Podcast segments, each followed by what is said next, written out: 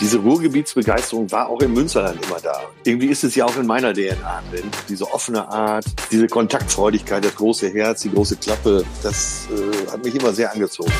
Unser neuer Podcast. Essen im Ohr. Ja, da sind wir. Radio Essen hat 30. Sendergeburtstag und ein Essener Megapromi ist spontan bei uns äh, virtuell bei Essen im Ohr reingeschneit. Herzlich willkommen, Atze Schröder. Radio Essen, Mensch, 30 Jahre. Ihr seid ja jetzt, sagen wir mal, rein biologisch im besten Alter. Das kann man wohl sagen, auf jeden Fall. Also ich fühle mich auch wunderbar und der Sender auch. So, jetzt habe ich hier so Musik im Hintergrund, die muss ich einmal noch ausschalten. So. Ja, das ist hier live und ich bin natürlich auch ein bisschen aufgeregt. Atze Schröder jetzt hier im Podcast. Und auch, weil ich hier noch so viele Aufträge bekommen habe. Ich habe die hier im Podcast und dann hat sofort die Redaktion gesagt und mir aufgeschrieben, bitte Geburtstagsdropse mitbringen. Und da meinen die nicht nur eine holländischen Pfefferminzdrops, die ich immer lutsche, sondern ähm, diese kleinen Einspieler mit Geburtstagsgratulationen. Äh, wollen wir das mal zuerst erledigen, sonst kriege ich Ärger. Ja, sehr gerne, sehr gerne. Also, Aufnahme läuft. Ja, 30 Jahre Radio Essen, das heißt mehr als Radio, eine Symphonie für die Ohren, ein Fest der Sinne. 30 Jahre, Hammer. Sehr gut, ist geschnitten, vielen Dank. Äh, jetzt weiß man auch gleich, wie wir hier arbeiten beim Radio ähm, und versuchen das immer ganz spontan zu machen. Und so ist es genau. Atze, du hast zuletzt ähm, einen Teil aus deinem Künstler-Promotion TV Stressleben erzählt. In äh, beiden Podcasts, wo du beteiligt bist. Ich habe da mal reingehört. Das fand ich spannend. Mhm. Äh, da erzählst du von äh, erst sechs Interviews am Stück, danach noch diverse Termine, ein Auftritt und dann war der Akku schon ziemlich leer. Frage eins: Erzähl doch mal von deinem Zustand, als du dann noch zu Wer weiß denn sowas zu Kai Pflaume musstest. Und Frage zwei: äh, Wie ist der Akkustand heute? Wir haben gerade werktags 13.20 Uhr. Also fangen wir mit Kai Pflaume an. Äh, das war auch dann wieder so ein stressiger Tag. Und so spät Nachmittag war ich dann bei, wer weiß denn sowas, bei Pflaume, eigentlich um das Buch zu promoten, meine Biografie, die jetzt äh, auf dem Markt ist. Und ich habe es ganz vergessen in der Sendung. Ich war, saß da teilweise sehr verträumt und habe über die Quizfragen noch nachgedacht. Und auf die vereinbarte Frage von Kai Pflaume, Atze, was gibt's denn Neues? Habe ich gesagt, ach nix, alles gut. da hat er nicht nochmal nachgefragt, da hat er es einfach so stehen lassen wahrscheinlich. Ja, er hat sich auch gewundert. Ja, ja. Und äh, ja, heute, ich hatte heute auch schon einiges am Programm, aber ich bin so fit und gut drauf. Ich sammle die auch ganz gern, um ehrlich zu sein. Ich bin ja ganz froh, dass ich dazwischen passe, so zwischen Bayerischer Rundfunk und NDR Talkshow, ähm, denn ich glaube, da ist so einiges die großen dabei. Halt, ne? die, die, die ganz großen Radio Essen dabei. Äh, und äh, damit sage ich natürlich auch allen Zuhörerinnen und Zuhörern ähm, Hallo zur frischen Ausgabe von Essen im Ohr.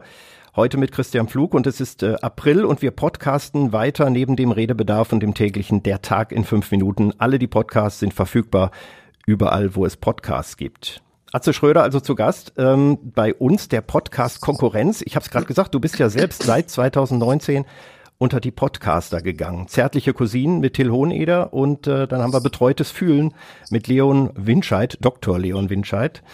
Ähm, du siehst ja dein Publikum nicht, du bekommst keinen direkten Applaus, du musst jede Woche was Neues zu erzählen haben. Was magst du da trotzdem so am Podcast? Äh, ja, ist erstmal dies, äh, dieser Spaß am Gespräch. Äh, Im Fall Till Hoheneder ist das so ein Gespräch unter Freunden. Äh, da geht's teilweise auch comedy-mäßig ganz schön zur Sache. Und mit Dr. Leon Winscheid, da ist es so, mittlerweile sind wir Freunde, das waren wir nicht von Anfang an, aber äh, da nehme ich immer eine Menge mit, da lerne ich eine Menge. Und die Zuschriften, die sind immer sehr intensiv, die Mails, die man da so bekommt. Äh, und da entsteht auch so eine Verbundenheit mit der Hörerschaft. Also das gefällt mir auch sehr gut.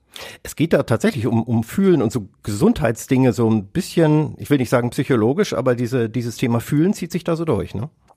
Ja, genau. Ich würde schon sagen, dass es äh, ein Psychologie-Podcast ist, wobei Leon natürlich der Fachmann ist, als Doktor der Psychologie und ich als Doktor des Lebens äh, versuche dann mein Erlebtes mit einzubringen. Also ein bisschen wie eine Therapie auch für dich. Äh, für beide Seiten, mhm. äh, wie auch Leon immer wieder betont. Und wir hatten ja immer mal wieder die Frage, äh, wollt ihr im Sommer pausieren? Wir haben einfach immer durchgemacht, weil es uns so viel Spaß macht.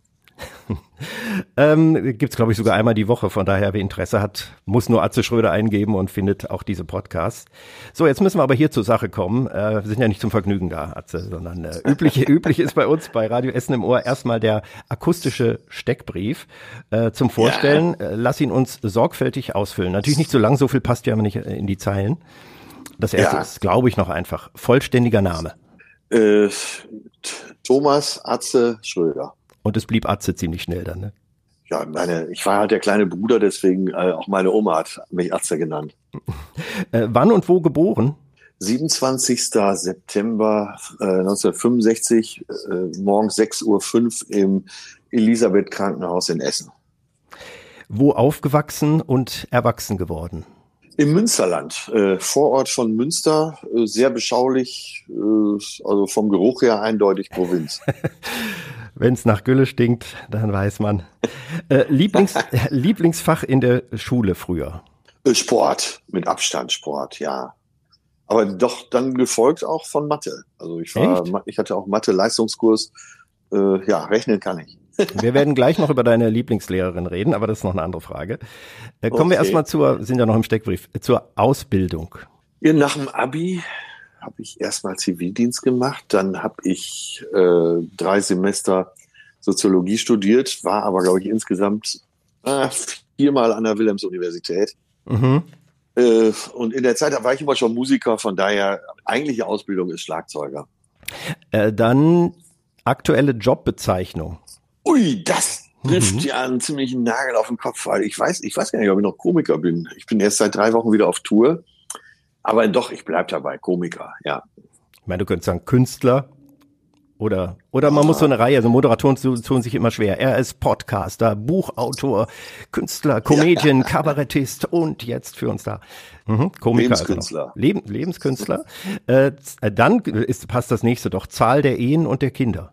Äh, keine, keine, aber viele Patenkinder. Mhm. Äh, dann versuchen wir es hiermit. Zahl und Art der Haustiere. Äh, zwei Labradore. Einer äh, braun, der andere schwarz. Größtes Hobby. Ach, segeln würde ich schon sagen, ja. Lieblingsort im Ruhrgebiet. Äh, ja, ergibt sich daraus Baldeneysee. Ja, Ähm, stimmt, das liegt nah. Und wenn man da oben äh, Landhaus äh, Schellenbeck steht, dann könnte man ja sich auch vorstellen, man wäre in Österreich. Ganz bisschen. Im Winter liegt auch weniger Schnee, aber sonst passt das schon. ja. Äh, deine größte Stärke? Äh, Zuverlässigkeit. Also auch Freunden gegenüber. Ja ist ja. Dann kommt natürlich die andere Seite, dein größtes Laster. Äh, Harmoniesucht. Ich kann nicht Nein sagen und äh, das bringt mich immer wieder in Teufelsküche. Bestes Reiseziel für dich? Uh, wo war es am schönsten auf der Welt? Ich war schon überall. Kolumbien. Aha, warum? Äh, ja, ist ein, tatsächlich, ich glaube, da sind sich alle einig, das schönste Land der Welt. Der liebe Gott hat das dann für als ungerecht empfunden, das Land so viel schöner gemacht zu haben als alle anderen und hat dann die bösartigsten Menschen in diesem Land angesiedelt. Automarke. Ah, ja, ich weiß, Image ist Porsche, Ja, gut. aber ich, ich würde wahrscheinlich jetzt auf Fahrradmarke mittlerweile wechseln, weil ich mehr mit dem Fahrrad als mit dem Auto unterwegs bin. E-Bike? Nein, nein, nein, Nein. das halte ich für ehrenrührig. Erst ab äh, Ende 80.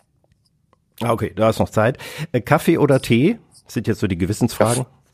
Ach so, ja, Kaffee. Äh, Kaffee macht einfach seinen Job. Bier oder Wein? Bier. Musikgeschmack? Mm, eher rockig, würde ich sagen. Mein absoluter Held ist äh, John Mayer Mhm. und den halte ich einfach für den größten Musiker zur Zeit. Äh, Lieblingsbuch? Das Herz der Finsternis von Josef Konrad. Schon bestimmt sechs, sieben Mal gelesen. Und da steht, glaube ich, alles drin, was man wissen muss. Ja. äh, jetzt kommen wir vom Buch, das ist ganz klar, wir hopsen mal rüber. Äh, du hast ja schon mehrere Bücher auf dem Markt sozusagen. Also und dann kam Ute, erwähne ich da nur. Buchveröffentlichung vor oh, schon fast zehn Jahren, äh, kam ja auch in die Spiegel-Bestsellerliste mit rein. Das könnte jetzt ja wieder klappen mit Blauäugig, mein Leben als Atze Schröder. Und weißt du eigentlich, wie das läuft? Der muss ja wissen, hat ja schon mal ein Buch draußen. Bekommt man jeden Tag Meldung, wie viele Bücher verkauft werden? Startet man da auf irgendwelche Listen? Wie läuft denn das? Naja, auf die Spiegel-Bestsellerliste schaut man schon. Die kommt Ja. ja, einmal die Woche. Und da hofft man dann, äh, in der Top 20 zu sein. Ähm, richtet sich rein nach Verkäufen, da kann man auch nichts beeinflussen. Das sind wirklich die Bücher, die auch, äh, die auch berechnet sind. Also es nützt nichts, da jetzt 100 Bücher irgendwie im Verlag zu bestellen und die zu verschenken. Ähm, ja, ich habe früher mehr auf so Listen geschaut. Mittlerweile will ich einfach nur, dass das Buch geliebt wird.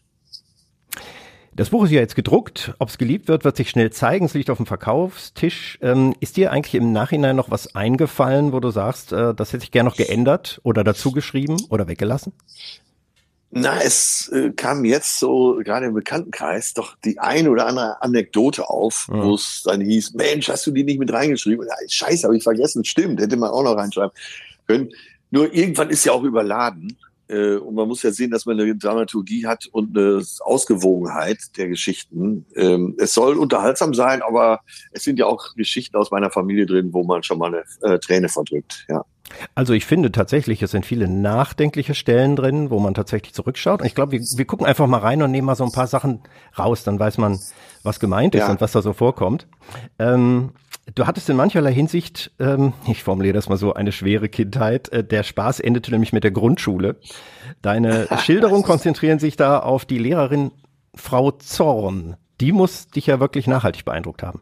Äh, ja, die hat mich so richtig klassisch vorgeführt. Es war genauso, wie es im Buch steht, nur den Namen habe ich geändert, der Lehrerin. Mhm. Ähm, die hat, äh, ich glaube, in der zweiten oder dritten Klasse muss man sich mal vorstellen. Früher gab es da schon Zeugnisse. Mhm. Da hatte ich eine fünf geschrieben, ich glaube in Deutsch, und dann hat sie wirklich die, das Heft hochgehalten, wo alles rot angestrichen war und dann Kinder schaut mal, was der Atze für ein Versager ist. Das hat mir den Spaß an der Schule nachhaltig versaut, ja sich das heute überlegt aus pädagogischer Sicht. Äh, ja. Aber ja, ähm, würdest du das als, als schlimmstes Kindheitstrauma bezeichnen? Also ist das am meisten hängen geblieben? Äh, auf jeden Fall auch eins der Traumata. Was ganz gut war, war, dass bei uns zu Hause äh, so eine liebevolle Atmosphäre war. Es war echt Idylle pur. Und dadurch wurde auch vieles aufgefangen. Also das hat mich dann in der Schule gestört, aber äh, sobald die Schule aus war, war ich wieder der fröhliche Mensch.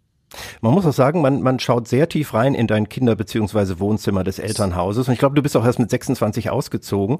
Und es gibt ein Kapitel ja. über die Mama und eins über den Papa, den Vater mal so gesehen, auch sehr ausführlich. Und ich finde das sehr beeindruckend, mal doch so tief in die Kindheit von Atze Schröder einzutauchen. Also äh, du hast schon einiges von dir gegeben. Ich persönlich hätte es jetzt nicht so gedacht, weil ich denke, Künstler halten immer viel verschlossen. Und äh, von daher fand ich das neben Frau Zorn. Das ist schon sehr beeindruckend. Bei Frau Zorn muss ich noch dazu sagen, da hat es ja später noch ein Ereignis gegeben, vielleicht können wir das nochmal andeuten, ähm, sagen wir mal, eine Begegnung mit der Familie Zorn, so mehr im Liebesspielbereich. Ja, ich hatte äh, tatsächlich mal zumindest für einen Abend das Herz ihrer Enkelin erobert, ohne dass ich wusste, dass sie Enkelin ist, weil die studierte auch in Münster. Und wir kamen uns doch sehr näher und ähm, ähm, es wurde auch körperliche Nettigkeiten ausgetauscht. Und dann habe ich dann irgendwann gesagt, schönen Gruß an deine Oma. Ich hoffe, sie hat ihre eigene Zunge verschluckt. Du hast sie aber wahrscheinlich dann nicht nochmal wieder getroffen oder wurdest zu Hause eingeladen? Nee, nee, Ach, nein, das war, nee, nee, Zorn war raus. Äh, jetzt wird sich natürlich ja. mancher fragen, ähm, wir haben es eben im Steckbrief gehört, äh, wir sind ja hier bei Radio Essen, wo in Essen die Familie Zorn denn lebt und welche Essener Schule das war. Aber nein, ähm, ein Jahr nach der Geburt hat es dich erstmal zu der und die Familie zu der Oma Johanna ins Münsterland verschlagen. Ihr seid umgezogen, auch aus Platzgründen. Mhm. Ja, äh, mhm. Atze in die konservative katholische Region, wo es auch nach Gülle riecht, wie wir schon gerade gesagt haben. Also manches Scheunenfest hat dich da geprägt, oder? Äh, total, ja. Äh, also es war für Kinder ist natürlich auf dem Land aufzuwachsen großartig. Ähm, also weder unsere Haustür war jemals abgeschlossen noch die der Nachbarn und wenn man mal so einen Tag nicht da war, das fiel gar nicht auf. Äh, die Eltern wussten, man sitzt da irgendwo bei Tante Lisbeth oder Onkel Bernie fünf Häuser weiter. Wann und wie hast du die Lebensart des Ruhrgebiets eingeatmet? Du hast sie ja später immer wieder zum Thema gemacht und es ist Teil deiner Figur ja ganz klar. Also man, man merkt, du identifizierst dich schon auch mit Essen-Krei. Äh, hast du das noch aus dem Elternhaus so mitgenommen, aus den Erzählungen und Bildern oder auch später immer wieder aufgenommen? Ja, wahrscheinlich tatsächlich von meinen Eltern. Die kommen ja beide aus Essen und ähm, diese Ruhrgebietsbegeisterung war auch im Münsterland immer da. Und ich bin so ab 14 bin ich oder 13 vielleicht schon mit dem Zug auch immer ins Ruhrgebiet gefahren. Weil die Art, irgendwie ist es ja auch in meiner DNA drin, äh, diese offene Art, äh, diese Kontaktfreudigkeit, das große Herz, die große Klappe, das äh, hat mich immer sehr angezogen. Ich glaube, man zweifelt nicht an, dass da Ruhrgebietsgene wirken irgendwie, wenn man das ja. so formulieren will. Ähm, ich glaube, um das auch noch zu sagen, alle über 50 finden in deinen Kindheitserzählungen schon mal äh, die noch sehr miefige Welt wieder. Die, also erstmal dieses Rauchen, Saufen, Frauen waren noch Hausfrauen, Kinder bekamen viel zu oft Schläge. Äh, das ist eigentlich sind, sind auch schlimme Erinnerungen, die du da auch mit, mit wächst natürlich, denn das war ja damals so, manche Älteren, meist Männer, sagten dann Sätze wie, bei Adolf hätte das nicht gegeben, so Typen trafen auf der Straße regelmäßig. Ähm, du machst also nicht halt vor mancher kritischen Zeile auch zu dieser Zeit. Hast du als Comedian lange nachgedacht, da den richtigen Ton zu treffen? Ist ja nicht so leicht. Einerseits eine Pointe nach der anderen auf der Bühne, andererseits doch hier nachdenkliche Töne. Ja, das waren äh, natürlich habe ich da lange überlegt, wie mache ich's und äh, es hätte ja auch so ein Enthüllungsbuch werden können, wo ich dann drüber schreibe, wer mit wem und so. Aber ich wollte eben ein sehr persönliches Buch schreiben und äh, von Anfang an war bei mir auch die Idee da, dass ich gedacht habe, du musst auch die Umstände beschreiben, ne? mhm. ne? wie die 50er Jahre waren, wie die wie die 70er Jahre waren und so und dann versteht man das Aroma dieser Zeit auch besser. Du bist ja dann raus, ich habe gesagt, dann äh, Gut, mit der Uni, das war dann mehr Begegnung mit Enkel in Zorn und andere schöne Dinge in der Band gespielt. Und da ging es ja damit eigentlich auch los. Die Top 40 Band, da habe ich in Erinnerung, darf ich mal einen Satz äh, aus dem Buch zitieren? Äh, das fand ja, ich ganz gerne. spannend, weil es so viel auch aus der Künstlerszene oder der Bandszene vielleicht wieder gibt.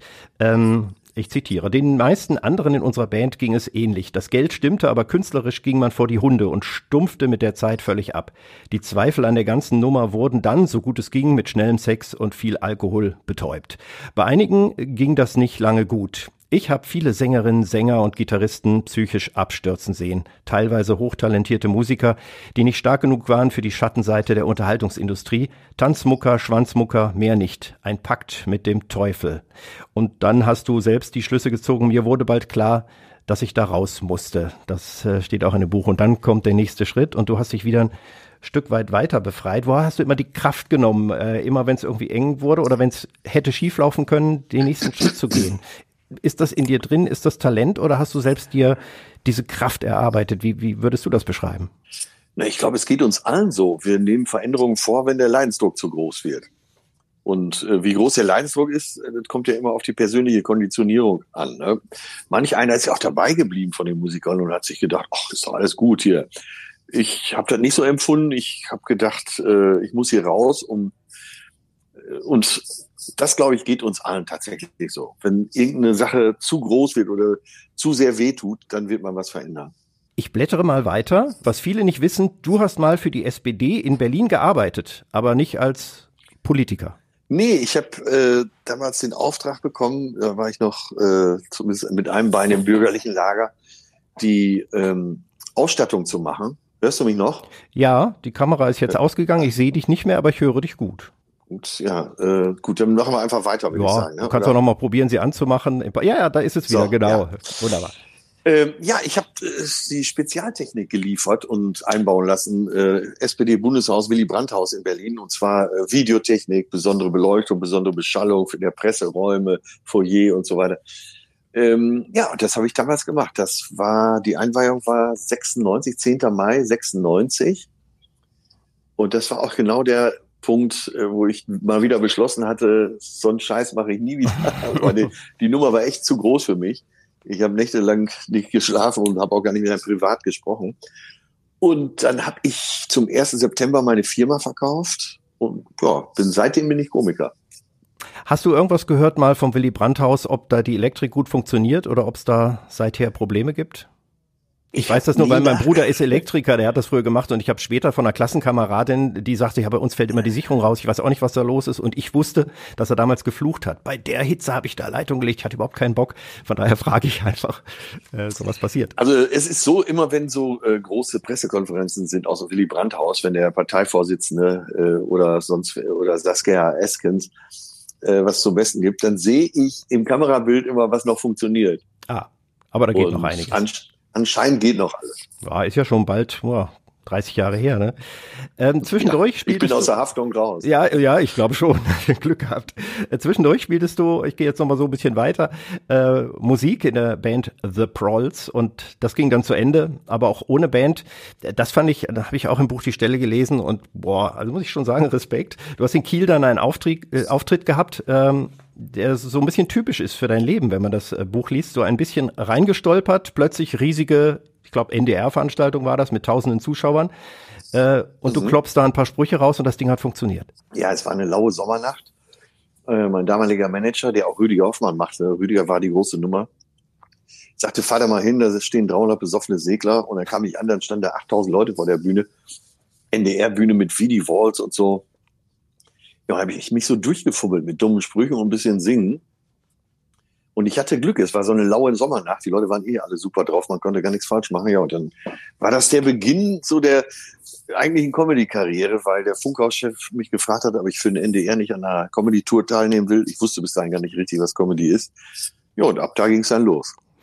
Also Stand-up-Comedy, die ja später eigentlich dein großes Ding war auf großen Bühnen, in großen Hallen. Aber so am Anfang war das alles noch ein bisschen durcheinander. Ich glaube, irgendwann kam auch, als du mal beim äh, Fernsehen reinguckt bist oder bei irgendeinem Auftritt auch Hugo Egon Balder oder andere auf dich zu oder äh, Till Hoheneder von Till und Obel, die dann sagten, Junge, äh, das äh, ist, glaube ich, nicht so das Richtige für dich, ne, oder? Ja, das ist noch so sehr euphemistisch beschrieben. äh, Hugo Egon Balder kam nach meinem ersten Samstagnacht-Auftritt, äh, RTL Samstagnacht, zu mir in die Garderobe und meinte, ey Junge, du hast überhaupt kein Talent. Ich gebe dir jetzt einen guten Tipp, lass es. Und ich habe gedacht, ja, der hat überhaupt keine Ahnung. Dabei Hugo Egon Balder ist doch eigentlich so der, der König der Comedy-Szene so gesehen, also einer, dessen Wort was ja. gilt, ne? Ach, der hat auch später hat er sich revidiert und er hat er erzählt die Geschichte gerne mal, wenn wir gemeinsam irgendwo in Talkshows sind. Also heute können wir beide gut drüber lachen. Ich glaube, du hast Kontakt äh, zu sehr, sehr vielen Künstlern und bist ja nun auch schon lange auf der Bühne. Ähm, das ist sicher spannend. Wir werden hier nicht dazu kommen, jeden Einzelnen zu hinterfragen. Ich glaube, da gibt es manche interessante Promi-Geschichte oder Background-Geschichte. Ja. Äh, vielleicht Stoff für weitere Bücher, wer weiß. Ja, ähm, ja. Ich äh, fand schon tatsächlich auch, ähm, du hattest ja den Fernsehausflug, dieses Sitcom alles Atze. Äh, Ende der 90er war das, glaube ich. Äh, da mhm. gab es auch ein Angebot, beziehungsweise du musstest dann was schreiben und äh, dir überlegen, was mache ich denn da jetzt? Und da kam ja auch das Ruhrgebiet mit rein. Da fiel dir, glaube ich, weil du in Dortmund an irgendeinem Kiosk warst, ein, ey, das ist es. Da kann man, da kann ich meine Sprüche unterbringen. Ja, richtig, richtig. Und dann äh, war eben die Idee und äh, für diesen Kiosk, der in Essen ist, weil meine Tante tatsächlich auch einen Kiosk hatte an der Wattenscheider, Wattenscheider Straße. Mhm. Äh, ja, und ich habe nie gedacht, dass daraus so eine dicke Nummer wird, aber äh, bin natürlich sehr glücklich darüber. Aber du hast auch manches gelernt über die Produzentenwelt, also so ein Ding unterzubringen oder so manche Begegnungen. Ja, also äh, wenn du es gelesen hast, dann weißt du ja, die Stelle im Buch ist echt nicht jugendfrei. Das stimmt. Ich müsste und, hier, wenn wir das hier erzählen, glaube ich, kennzeichnen dann den Podcast. ja, aber echt. Und ähm, ja, aber man kann es ja lesen für alle, die jetzt denken, oh, was steht denn da? Da geht's echt zur Sache. Und das hat wirklich genauso stattgefunden, auch mit der in der ganzen Härte der Situation. Ich konnte es kaum glauben und dann wieder doch, weil ich sowas tatsächlich auch schon mal aus der Fernsehproduzentenbranche gehört habe und sei, deswegen bin ich beim Radio. da ist ja, natürlich ja. alles anders, ist ja ganz klar. Wir haben jetzt äh, förmlich ähm, als nächstes die berühmte Kurzsatzrunde. Ich fange einen Satz ja. an und du beendest und wir gehen quer durch ein paar Themen. So erfahren mhm. wir auch noch einiges über dich. Bist du bereit? Sehr. Das erste, auf was ich mich am Morgen immer freue, ist Vorhang zur Seite äh, und so dieser Blick vom Sofa nach draußen und den Tag begrüßen. Ja. An Videobesprechungen finde ich am besten, dass man so wie ich jetzt hier noch in Schlafanzughose sitzen kann. mein zweitliebster Essener Stadtteil nach Essen-Krei ist übrigens äh, Düsseldorf. Ja, das muss ich jetzt noch so ein bisschen. Ich weiß nicht, ob wir das so stehen lassen können, aber. ja, hier wird nichts geschnitten. Äh, beim Promoten meiner neuen Biografie nervt mich die Frage, wie lange ich noch weitermachen will. Oh, die kommt hier noch irgendwo. Warte mal. Ähm, machen wir jetzt mal hier weiter. Entspannen kann ich nach Tagen wie den letzten nur dann. Nur dann, was ich, ja, so äh, hier in Hamburg an der Alster sitzen und mit dem Fahrrad fahren. Vor jedem Auftritt habe ich ein Ritual und zwar? Ich singe vor jedem Auftritt mit der Crew und zwar mit allen, mit LKW-Fahrer, mit Beleuchtern, also alle, die dazugehören, äh, immer ein Lied vom Auftritt. Das ist das Ritual, was nie geändert wird. Das darf auch nie fehlen, sonst gibt es Unglück oder wie ist das? Sie, die Crew will das auch. Ja, ja, ja. Unbedingt. Also für die käme nicht in Frage, das nicht zu tun. Also es ist wie also so ein Schlachtruf oder so. Also macht, macht nochmal frei, macht nochmal Gemeinsamkeit. Ja, wie, wie so eine Om-Runde. Äh, das Leben als Künstler ist immer dann besonders schön, wenn? Ja, wenn es funktioniert. Wenn, äh, wenn man sich mit dem Publikum zusammen hochgeschaukelt hat, ja. Ähm, der Schriftzug Essen, die Einkaufsstadt, ist weg. Stattdessen wünsche ich mir auf dem Gebäude des Handelshofs hier in Essen den Satz. Das ist, ich habe das tatsächlich letztens aus dem ICE gesehen. Ich habe ja. gedacht, ich wäre in der falschen Stadt. Ja, da steht jetzt die Volkwangstadt. Essen, die Volkwangstadt, ist jetzt äh, seit, weiß ich nicht, ein paar Tagen. Ist ja vielleicht auch ehrenhafter ne, als die Einkaufsstadt. Die Atzestadt wäre ja auch eine Möglichkeit. Äh, wäre mir die Verantwortung zu groß. Also Mhm, ich würde äh, ich da gerne hinschreiben, ja, nee, ist klar. Das fände ich nicht schlecht tatsächlich. Irgendwie was, wo man wirklich sagt, ups, die sind ja cool oder das ist mal was anderes, ja. Vielleicht Also kommt's noch. Aufruf jetzt, falls, falls die Möglichkeit Ja. gibt, ich zahle auch den Schriftzug, äh, dann sind wir bundesweit mit Essen wieder in allen Schlagzeilen. Ich gebe das gerne weiter, weil äh, die Volkwangstadt soll nur bis Ende des Jahres da stehen. Die ist nur für ein Jahr gebucht sozusagen. Ja. Das geht als Idee mit Okay, rein. dann schreiben, danach schreiben wir dann, ja, nee, ist klar dahin. Das wär's. Ja, das, das wäre eine coole Nummer. Ja, ist fest, ist im Kasten, ist aufgezeichnet hier. Das kriegt direkt der Oberbürgermeister, der hat jetzt auch Zeit, der hat gerade Corona und äh, milde Symptome, alles soweit gut, schreibt er, aber dann kann er sich über diese Dinge schon mal gleich Gedanken machen. Ich würde auch für einen guten Zweck spenden. Ja, gut. Äh, Impfgegnern, die von Corona-Diktatur sprechen, sind für mich, Auf dem Holzweg. wenn ich mal was zu lachen haben muss, dann Oh, ich lache ja leider über sehr, sehr, sehr viel. Äh, dann fopp ich meine Freundin und die ist auf jeden Fall die größere Komikerin von uns beiden. Ach.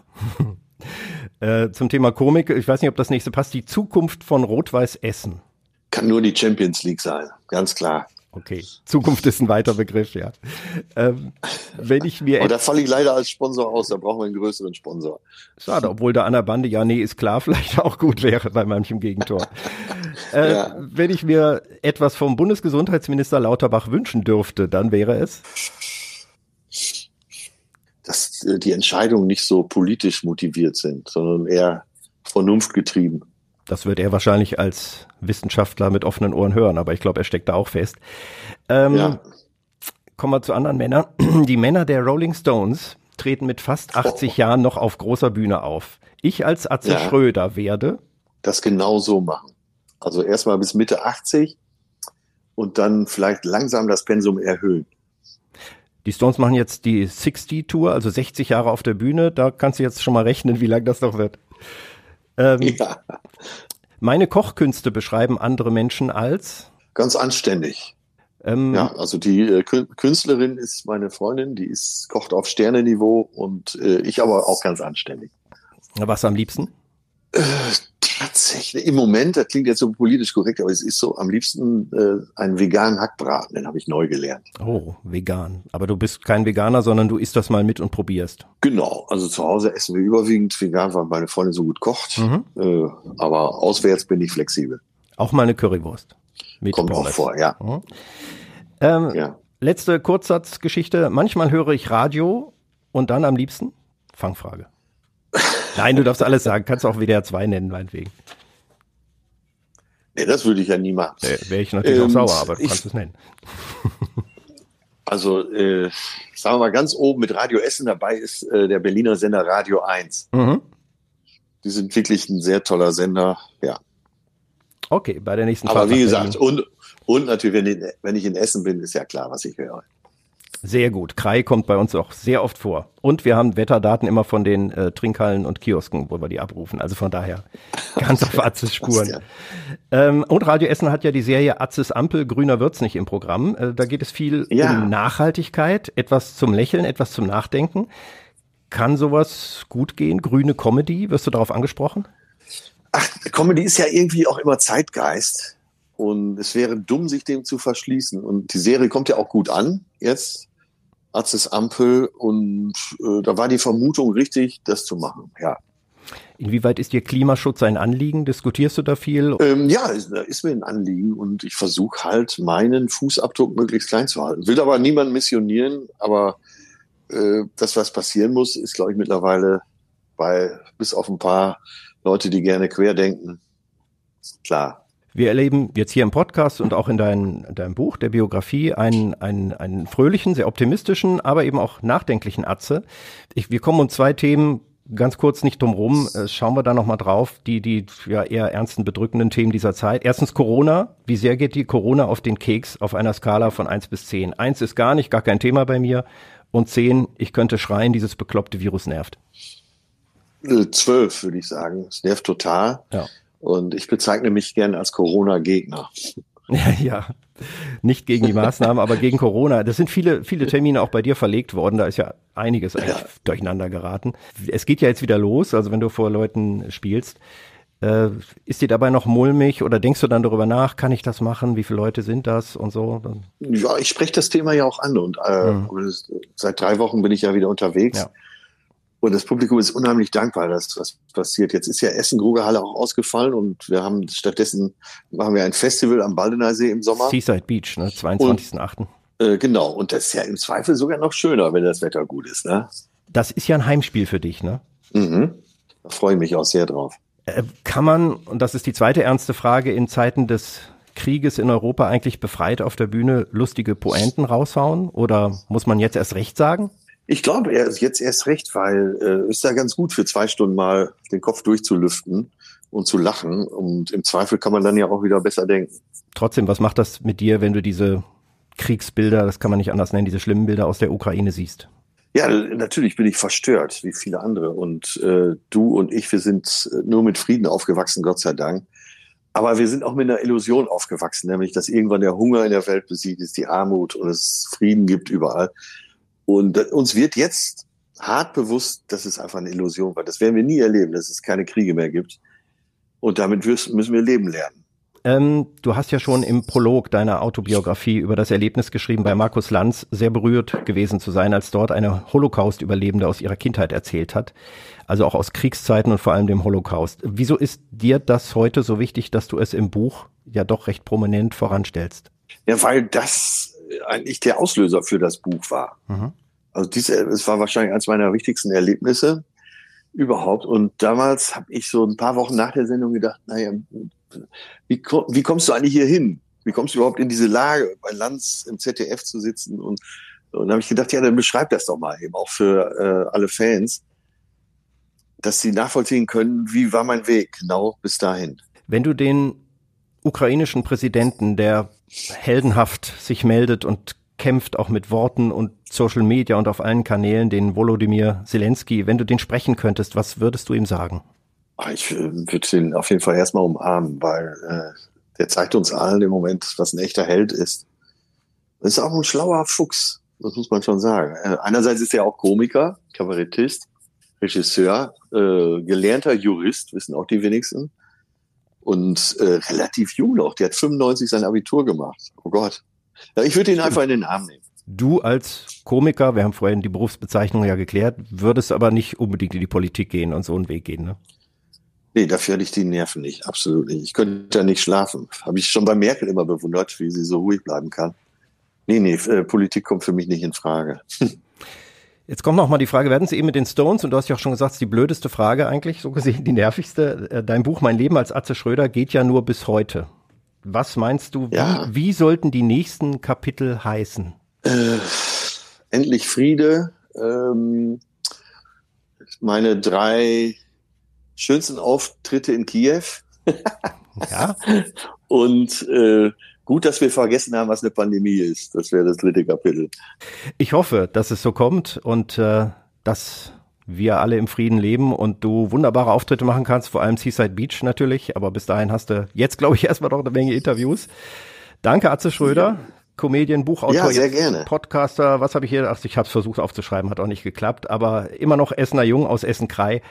Ähm, achso, letzte Frage. Hast du eigentlich sowas wie einen Personal Trainer oder jemand, der dir Feedback nach einem Auftritt gibt? Also der jetzt so meinetwegen nach so einem Podcast sagen könnte, äh, ich habe das gehört, aber da an der Stelle hättest du aber mehr das machen können oder auch nach einem Bühnenauftritt.